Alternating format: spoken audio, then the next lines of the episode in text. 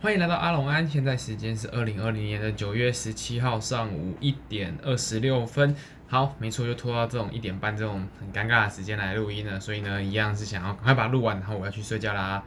那接着就直接进入第一则新闻。呃，第一则新闻是 Sony 否认砍掉 PS 五的订单，并且他有说没有更改过 PS 五的产量数据。那在昨天其实有跟大家分享说。呃，PS 五的那个生产的数量会由一千五百万台下调到一千一百万台。那原本的消息是说，他把四百万台的订单给砍掉了。但是目前今天，Sony 已经对外澄清说，他并没有去更改，就是订单的数量。那呃，这个呢，他是有特别，Sony 是有特别否认说，彭博彭博社的报道其实是呃不正确的，是假的。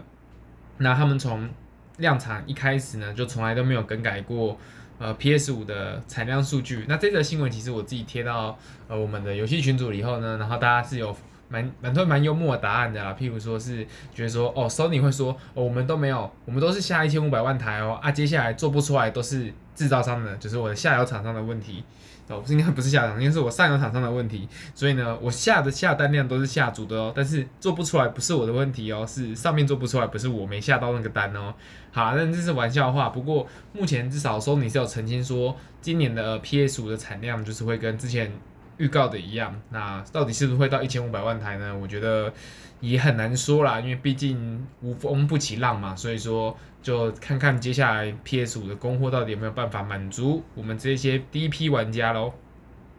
好，第二个新闻也是最近一直分享的糖豆人。那糖豆人在呃今天已经推出了一个重大的更新，那就是他之前一直有说他会加入 Fortnite 的反作弊系统，那并且他有在呃更新里面增加了一些随机混混合关卡的障碍，那并且有时装了一个呃大转锤。那最主要，其实这个更新最重要的点还是在于说，Fortnite 的反外挂系统上线，那并且会针对，就是因为之前大家都有比较呃常提到的问题，其实是它的变化性不够多，那你这些关卡其实玩久了也是会腻。在它呃下一个大更新十月份的大更新推出之前呢，它目前是用一个比较电档的方式，就是把原本的一些关卡的要素做混合，然后做随机产生一个新的。呃，才应该说随机产生出一个新的关卡来，来让玩家至少保留呃一些新鲜感。那不会在就是十月份的更新来之前，就是有一波比较大的流失。那最重要的其实也是这一次提到的那个 Fortnite 的外挂系统。那之前也有跟大家分享过，我个人是认为一定会有明显的帮助，但是呃，针对因为外挂。的他们自己那些外挂商，他们有自己的利益要考量，所以说我觉得要完全阻场其实是不太可能的。那接下来就看呃官方这边是怎么样做后续的处理，看是呃进行比较严格的审查呢，还是把反外挂可能会有一些额外的 log 可以去捞出来，去判断说这些玩家到底是不是正常的玩家，呃，到底接下来会呃有没有办法把 Steam 上面的这个风气拐呃不是拐正，就是导正回就是。呃，外挂玩家只是少量的玩家，那大部分的玩家都可以保有呃保有一个比较良好的游戏体验，那就是接着再观察看看。好，那下一则新闻的话呢是呃 Windows 版的呃 Windows 版的我的地下城，哎，我的世界地下城将会在九月二十九号更新官方中文。好，那。呃，在微软的 Mojang，它其实有提到说，他们在九月二十九号的时候会针对《我的世界》的那个地下城版本，刚刚一直念错，就是呃，之前在《我的世界》就是台湾翻成是当个创世神，那呃，他之前其实有推出一款超也不是超啦，就是参致敬 Diablo 系列的，就是致敬暗黑破坏神系列的一款叫做《MyQuest 地下城》的游戏，那它的玩法其实就跟呃。暗黑破坏神差不多，就是你可以四个人一起到一个地下城，然后可以刷宝啊，然后打怪啊、打 BOSS 啊这种呃，然后视角跟血量啊、法力啊这种，就是跟。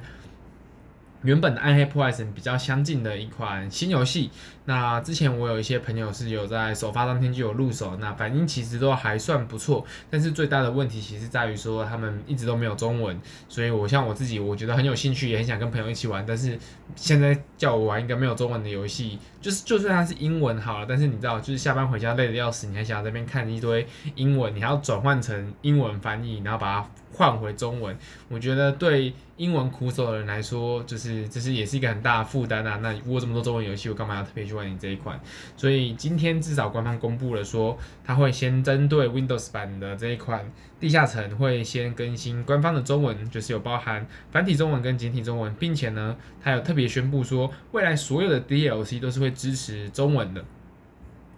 那呃，在下面其实因为今天只有公布到说，就是只有 Windows 版会先更新中文嘛，下面其实有蛮多的玩家在留言说，哎，那主机版呢，就是 Console 版到底会不会一起更新呃中文的东呃中文的补丁或是中文的 Patch 进来？那官方的呃官方微博是有特别提到说他们正在做了，也在努力了，所以我觉得不管是呃在 Xbox 啊，或者是呃比较幸运的话，应该是在 PS 上面应该也是都可以玩到。呃，接下来的这一款中文的《我的世界地下城》，那我觉得等中文更新上去之后，有兴趣玩家应该就是呃缺少这个语言的障碍之后，我觉得有兴趣玩家也是可以直接趁这个机会入手。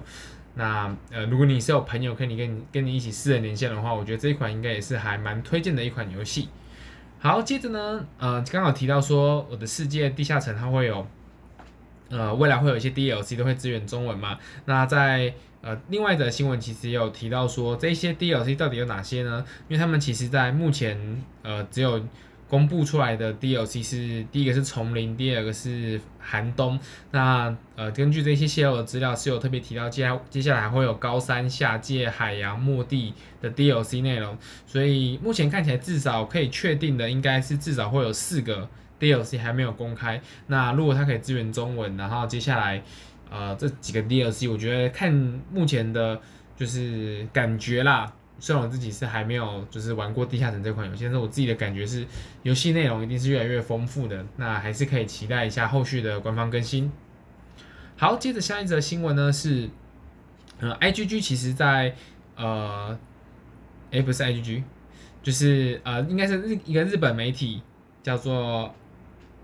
iTemedia OK，好，不知道怎么念，反正随便啦。就是有一个日本媒体呢，如果有兴趣的，你就是自己点那个新闻链接，然后去看一下那个新闻媒体是哪一家。那那这家媒体呢，其实有呃票选出最喜欢哪一款 Biohazard 系列，就是《恶灵古堡》系列。那在中国的翻译是叫《生化危机》系列。那目前呢，我就直接呃，因为它其实投票的那个代数很多，然后我这边就直接讲前三名。前三名，第一名呢，哎，不要讲第一名，先从第三名开始好了。第三名是《生化危机二》，也就是《恶灵古堡二》的原版。那《恶灵古堡二》的原版，我相信是很多人就是真正入坑《恶灵古堡》系列的一款经典作品，因为它有双主角，然后加上呃，你有四条呃，基本上虽然是两条主线，但是每条主线都有表里的路线可以游玩，所以它的游戏内容很丰富。然后呃，加上那时候对于呃整个 PS 的那个性能也是发挥到了极限，所以不管是在僵尸啊，然后射击啊，我相信对于呃整个恐，它其实那时候是定位恐怖游戏，就是它对于整个玩家的对于恐怖游戏体验要有一个全新的认识，因为之前可能是比较多的是鬼怪类的啊，并没有这么多的僵尸类型的游戏。那推出了《恶灵古堡二》之后，因为一代其实比较像是，我觉得比较像是实验性质啊，它其实有很多地方并没有像二代一样这么完整，因为二代你把它放回到现今的游戏来看，我觉得它都是一个完成度非常高的一款作品，所以呃，相对于一代来说，它也是改进了非常多的地方，然后加上故事的内容啊，然后整个世界观的架构都是从二代开始去树立起来的，然后并且呃男女主角的这个设定，我觉得也是，就是男女主角的双双主角设定，我也觉得是一款算是创举吧，就是你之前好像也没有玩过类似的游戏是可以。呃，有两条不同的路线，然后一条是男主角，一条是女主角。然后你要两条路线都过完之后，你还可以再把他们两个放到对方的路线去再玩一次。那整个游游玩的体验，我觉得内容度又很丰富，故事剧情也非常的好，然后有非常多的细节是可以去深呃深入去探究，说整个这个游戏内的世界到底世界观是怎么样的。然后它它里面的不管是故事的组成啊，一些呃文档的收集啊，你都可以越来越拼凑出这款游戏它想讲述的是一个什么样的故事。所以我觉得在各个方面来说，它都是一款非常经典的游戏。那它会被选入到第三名，我觉得也是。不意外，也是在情理之中。那第二名的话呢，其实就是刚刚提到，它其实也是 Biohazard，它是 Biohazard Two 的重制版，也就是刚刚提到第三名的二代的重制版。那这一次的重制版，我相信对于嗯非常多的呃玩家来说是非常期待，因为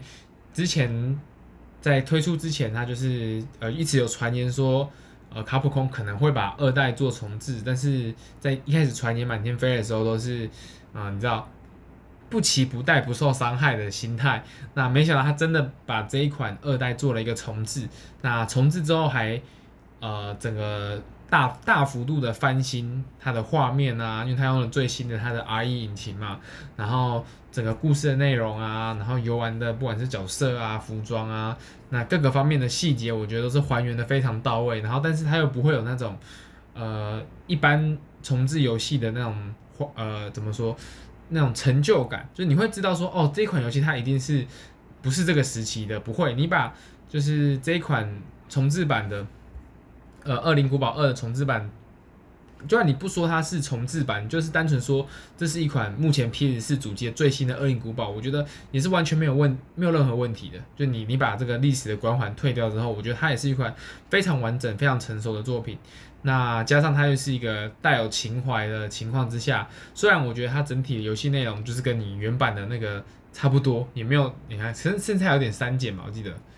反正就是在这个呃游戏内容，你你你以现今的游戏来说，我觉得是不足，但是它做的非常好，它也重新奠定了说所谓的重制版应该要到达什么样的水准，那所以它就被选入到了第二名，我觉得也是非常的呃符合情理啦。其实我觉得这个这个这个榜其实，呃，一定都是喜欢《恶灵古堡》，或是你你有接触过其中比较经典的几代，它才会被玩家投投进去嘛，或是呃，才会有更多人去投他，说他觉得他这个比较经典。好，那我们接下来就来公布第一名。第一名其实是《恶灵古堡》四代，没有任何重置版，因为它就是《恶灵古堡四》，虽然它呃有被移植到很多的平台上啦。好，那《恶灵古堡四》呢，其实。呃，我觉得怎么说，它可以说是一个游戏界的里程碑一般的存在，因为它它算是创创立了第三人称射击游戏这个类别。因为在这个之前，它其实没有没有多少游戏，应该是没有游戏是使用所谓的背后视角，然后举枪。因为大部分之前已经出现就是第一人称的射击游戏嘛，那也有动作游戏嘛。但是《恶灵古堡四代》，我觉得它算是奠定了一个所谓的。呃，第三人称的射击游戏，它应该要是长什么样子？是从我觉得是从《恶灵古堡四》之后才正式确立这个项目的，就是所谓的 TPS 类类别的游戏，因为它把举枪，然后你你要从主角的背后可以去瞄准敌人，但是你同时可以看到主角的身体，那这样其实就会带来一个效应，是说你可以很好的抓你跟敌人之间的距离。那对于僵尸来说呢，它就是哦，你可能看到说。它可能在你三步距离你三步的时候，僵尸可能会有个暴冲，然后去咬你，所以你这个距离感就是会更加强烈。跟第一人称射击游戏来说，因为你第一人称你只看得到手嘛，所以你不知道你的身体实际上距离跟它有多远。因为呃，你只有手的时候，其实比较难以想象说敌人的距离跟你自己的主角的距离。但是你你换到第三人称，整个拉出来之后，摄影机拉出来之后，你看得到你自己的背后，你就可以很好抓出你的主角的。呃，主角的位置跟敌人的位置之间的相对距离是到底是多少？那并且它也有呃保留原本就是《二零古堡》的举枪射击这个概念，然后它又加上了一个就是体积的概念。那之前在一二三代其实是没有的。那它的体积就是说，你打譬如说僵尸的脚，它可能会捂那个脚，就是它会觉得脚很痛，然后它在捂住那个脚觉得它很痛的时候，你往前冲，然后你就可以发动一个。体积系统，你就可以把僵尸，不管你用正拳啊，那个时候应该一样不是用正拳，对他，反正你可以把僵尸踹翻，踹翻在地上。所以，呃，这个其实体积系统的加入，我觉得也对于这一个游戏性来说是一个非常大的强化。为什么呢？因为你知道，你你正常对于僵尸来说，因为僵尸都是近战攻击，那你在近战攻击，你是拿手枪或者机关枪的情况之下，你其实最好的。呃策略应该是跟僵尸保持距离，因为你你靠近它会被咬嘛。啊，你是拿手枪，你你不管是你贴着它打，还是你要站远一点打，老实说那个伤害力都是基本上是一样的。但是呢，它加入这个体积系统的时候，就有一个非常有趣的现象，就是你玩家需要判断。你把它打受伤之后，你要不要过去踢它？因为你要过去踢它的时候，你可以节省子弹，但是呃体积的威力又可能跟又比手枪还要大，所以你去踢它的时候，其实是一个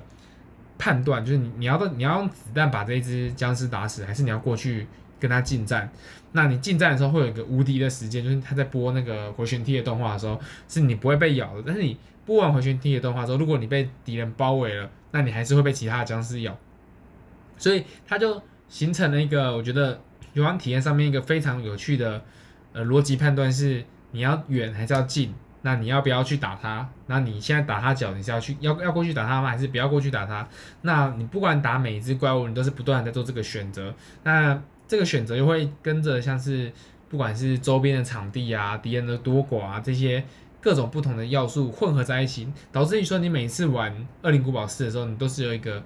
啊，虽然都是同样的敌人，但是它就是整个游戏的体验都是不一样的，因为你你可能你手上拿的武器不同，你现在打有没有打中他的脚，然后你是打他的脚还是打他的头，都会导致他们产生不一样的变化。所以我觉得《恶灵古堡四》其实是第一个在游戏界它是一个里程碑般的存在。那它对于《恶灵古堡》后续的五六代其实也有呃非常重大的影响。那加上。嗯，就是因为它经典，所以它也不断的被重置到后续的主机，像是我自己个人在 PS2 买了一次，然后 GameCube 我记得我没有买，但是呃我很想买，因为我本来想买 GameCube 主机的，但后来就阴错阳差买了 PS2，那反正没关系，我 PS2 有买，然后在 PS3 上有买，三六零上面，诶三六零我有点忘记有没有买了，但是 Wii U 上面或者 Wii Wii 上面我绝对有买，因为 Wii 上面它就是重新把《二零古堡4》的。设计改成用体感玩，所以我又在 Wii 上面又买了一次，然后现在在 PS 四上面我也买了一次，然后在 Switch 上面我又买了一次。那这个游戏我至少买了五六次了吧？就是《恶灵古堡四》，每次出来我都想买，然后买完之后可能我记得好几次，像是 PS 三可能也没破。然后，但是我就是嗯、把《恶灵古堡四》整体的定位定位在呃，我觉得它的神作程度大概跟《恶灵古堡三》一样，因为《恶灵古堡三》是我的第一款《恶灵古堡》。那那时候真的是我小学的时候吓得我屁滚尿流，还跑去收金。当然这这是题外话啦。不过三代跟四代在我心目中都是一一个经典。那我觉得四代甚至有超越三代的这款经典，因为它也是我第一款破完的恶灵古堡。因为在三代的时候我太小了，还还没办法把游戏破完，我就受不了了。四代我第一个我我把它破完了，然后我跟我的呃家人其实都很喜欢。这一款游戏，所以我觉得四代被选为第一名，完全没有任何的疑虑，实至名归。好，那接下来讲，那么下一个，呃，下一个新闻，IGN 投票说最喜欢的 PS 独占系列是哪一款？那因为在目前 PS 四跟 Xbox 都要进入。呃，下一个世代了嘛，就是你要进入 PS 五跟 Xbox Series S、S、X 的那个世代，所以目前 IGN 有发表了一个投票，说你在 PS 四代、PS 四时代的时候，你是喜欢呃哪一款独占作品？那截至目前为止呢，独占游戏投票率最高的是《战神四》，那目前是获得百分之三十四点三趴的投票比。那第二名的话是 Marvel 的 Spider-Man，那它是获得了十九点四趴。那接下来还有像是地平线啊、血缘啊，然后呃对马岛之鬼啊，其实我觉得他们因为目前投票还没有结束了，但是除了战神是遥遥领先之外，在 Spider-Man、地平线跟血缘诅咒还有其他类别啦，那这几个我觉得相对而言他们的呃怎么说投票投票数是差不多的。那战神是会拿到这么高的一个票数，我觉得他其实。啊、呃，稍微让我有点意外啊，因为我觉得战神是虽然非常的好玩，但是其他的像是呃对马战鬼啊，然后地平线啊，甚至 Persona Five 啊，就是女神异闻录啊，然后这一些我都我觉得都是很经典的游戏。那没想到战神是可以拿到这么高的票数，因为战神是我相信它嗯、一别战争之前的就是操作是从比较。呃，传统那种动作游戏改成一样是第三人称，的视角，然后你又又把原本的那个那叫什么锁链刃吗？改换成斧头，然后整个游戏操纵大改，然后加上了一个屁孩，然后所有的东西都跟你原本的战神不一样。但是你在玩起来的时候，你会有一种，嗯，对，这个就是战神，这就是应该战神应该要有的样子。你会觉得，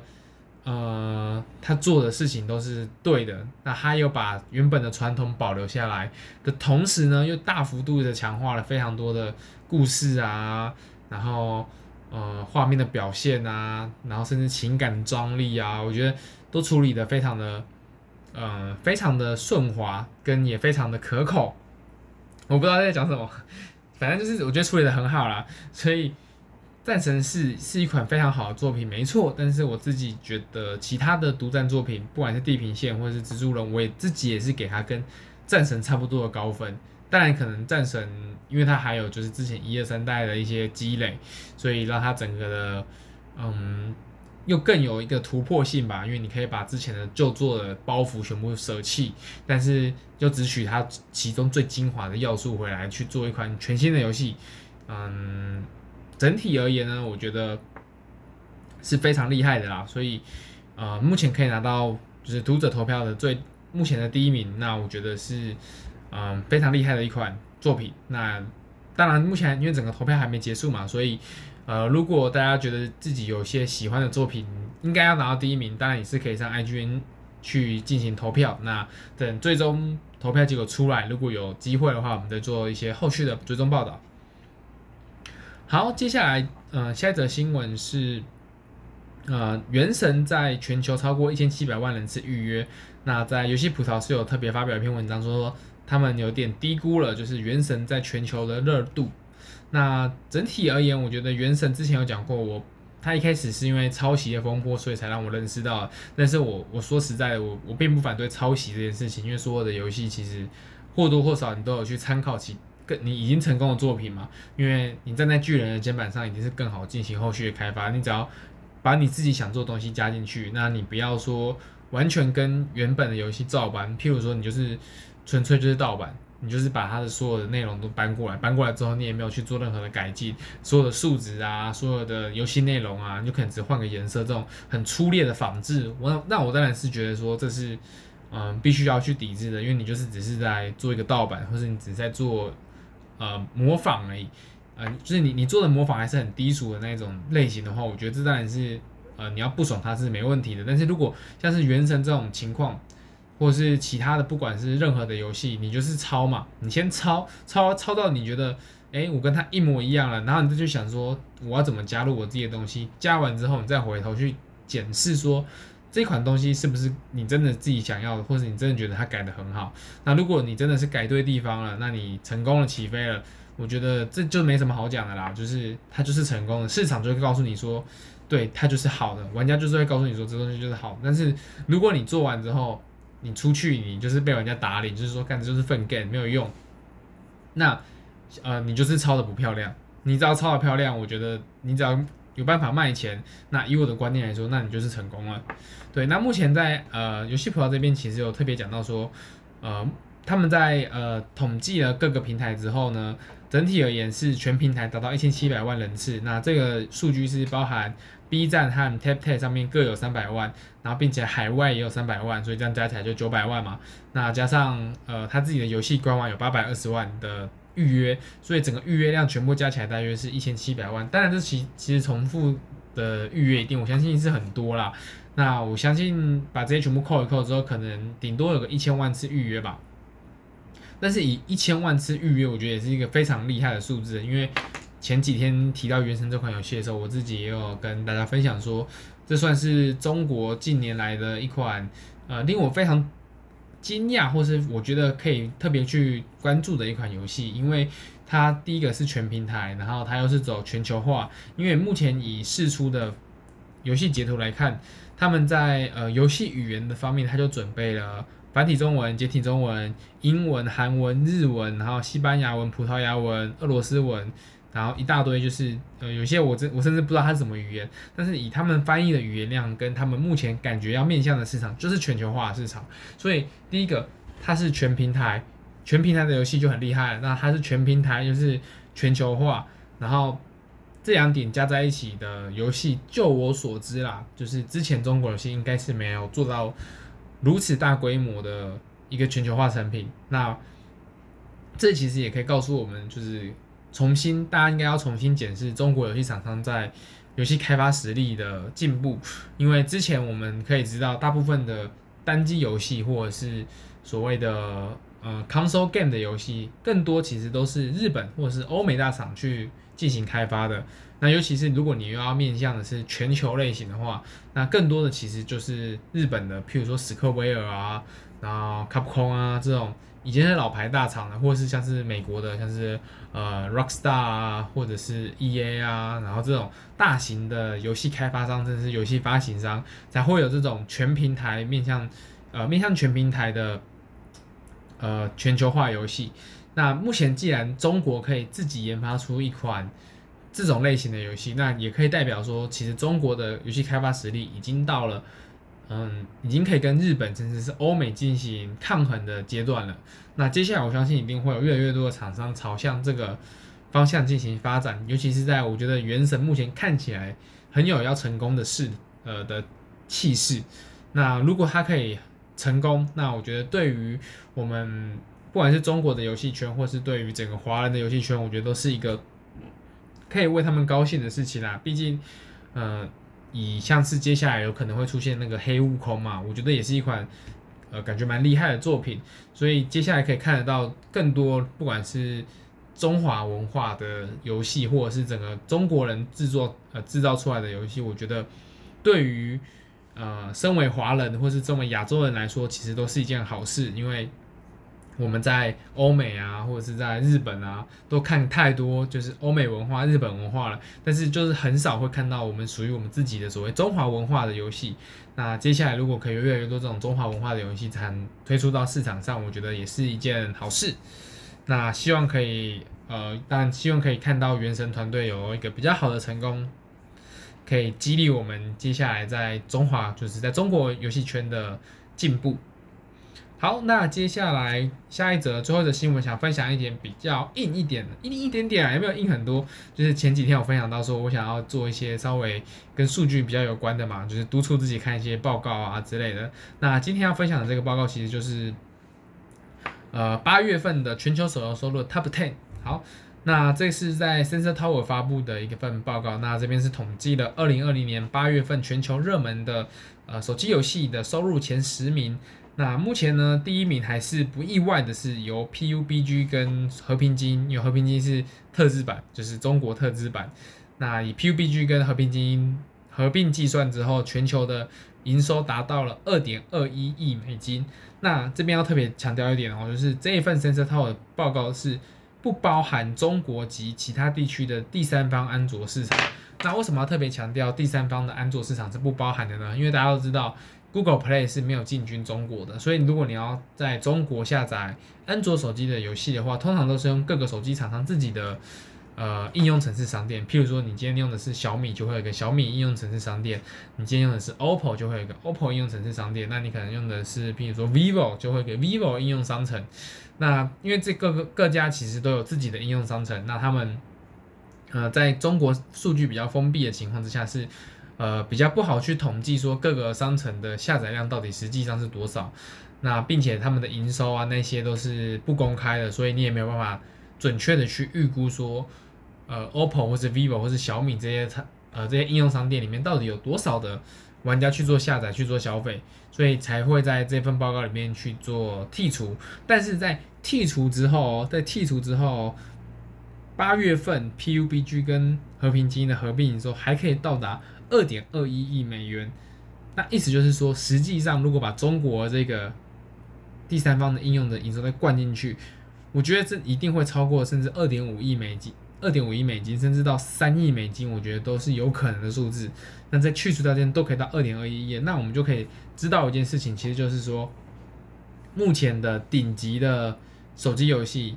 它可以带来的价值就是已经。大约是从两亿美金到三亿美金左右了。那我我记得在前几年还在大家还在一亿美金多挣扎，就是你可能两个平台加起来就是大约一亿美金多，那你可能到不了两亿。没想到现在就是很轻松的，就是突破两亿，那现在已经准备两亿到三亿之间的关卡去做迈进了。所以我觉得，呃，目前看起来在至少在 PUBG 啊，完全没有任何颓势，它还在持续增长，甚至它有提出说，它跟二零一九年八月的营收相比，其实是增加了百分之二十五点五趴。所以以二点二一亿美金来说，它增加至少五千万，你就可以知道这个增幅到底是多么的大了，就是整个整个增幅是非常非常的恐怖的。那目前其实在，呃双平台的话，就是以 PUBG 夺冠。那其中呢，他有特别讲到说，中国玩家已经贡献了 PUBG 百分之五十九趴的营收，就是在整个 PUBG 的这二点二一亿美金里面呢，就有大约呃，这是多少？一点二亿左右美金是由中国的玩家贡献出来的。一点二亿美金的中国玩家，这是非常可怕的一个数字哦。因为光中国的玩家在一款游戏上面，就是可以贡献超过一亿美元的营收，一个月哦，一个月哦，一个月可以超过一亿美金的营收，都是由中国玩家贡献的。那并且呢，呃，在美国跟日本的玩家是贡献多少呢？美国贡献大约百分之九点五。然后日本大约贡贡献了百分之五点二，那我们这边初估抓一下，就是假设美国算十趴好了，我们就抓一个比较宽松值的话，大约是抓十趴。那十趴的话是多少呢？就是美国的玩家大约贡献了两千万美金左右的营收，那在日本玩家大约贡献了一千万美金左右的营收。所以目前可以看到，PUBG 其实还是在中国玩家是最热门、最火红的，但是美国跟日本玩家其实我觉得。以单别抓出来看，虽然你的占的趴数是相对较小，但是呃整体而言，他们可以带来的营收，我觉得不管放到哪一个平台，其实都是很巨大的啦。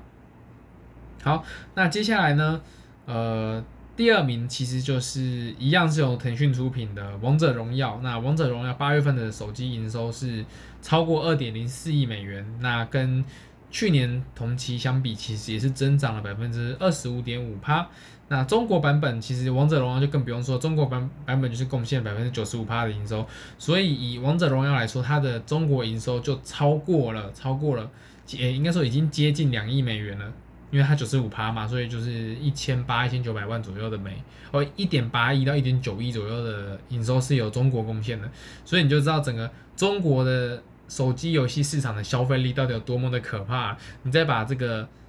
就是 Google 就是第三方的那些。中国应用的收入加进去，我觉得就是冠过超过两亿美元，应该不是什么问题。那相信，呃，大家其实如果有机会，就是可以在经营手机游戏的时候到中国市场，你就可以知道是多么大的一片市场在里面了。那但是这片市场就是目前被头几家游戏牢牢把持住。你可以知道，就是前五名可能前十名都是一些呃吃汤啊，不是。吃肉喝汤的一些游戏，那我们这些小游戏就在下面捡一些菜渣，可能连菜渣都没有，但是因为下面人太多，大家都在抢。好，但是整体而言，我觉得中国市场还是一个非常可怕，以手机而言是非常非常可怕的一个市场在呃成长中，因为目前看起来是在成长中。好，那接下来第三名的话呢，就是 Fate FGO。那 FGO 的话，其实在八月份的时候。重回到 iOS 榜的第四名，那并且在中国的伺服器上面有进行了四周年已经泳装的复刻活动，所以呢，在目前它在全球的收入是超过了一点六三亿美元，你就知道，哎，第一名、第二名都是破两亿，那到第三名就是剩下一点六三亿美元，那你就可以知道整个排行榜的降幅是多么的可怕，是你第一名、第二名就是突破两亿，那你到第三名就到顶多到两亿啊。就是相对而言，整个手机游戏市场的衰退，呃，不是衰退，就是它的排名的衰减效应是更加的强烈的。就是你，你可能到第十名就只剩下，呃，一亿不到，就可能七八千万这样子。好，那整体而言，我觉得目前看起来，在八月份的营收呢，第一名、第二名都还是意料之内的两家，就是还是这两家，呃，王者。或者是说目前最火红的游戏，那第三名 FGO 有重新爬上去，那我也我觉得也可以，呃，进呃从另一方面来看，就是二次元的消费能力其实还是非常的强劲，因为 FGO 相对于 PUBG 或者是王者荣耀这种已经是全民级手游，它其实 FGO 是更硬，然后也是更小众的，因为它就是针对二次元族群嘛，所以以二次元族群可以带来的整体的营收也是非常的可怕，它就直接拿到第三名了。那接下来不管呃后续这些排名的变动，我觉得有机会的话就是。再跟大家进行后续的分享吧。好，今天一样分享的东西有点多，那就先到这边哦，已经到两点了，我要准备去睡啦，拜拜。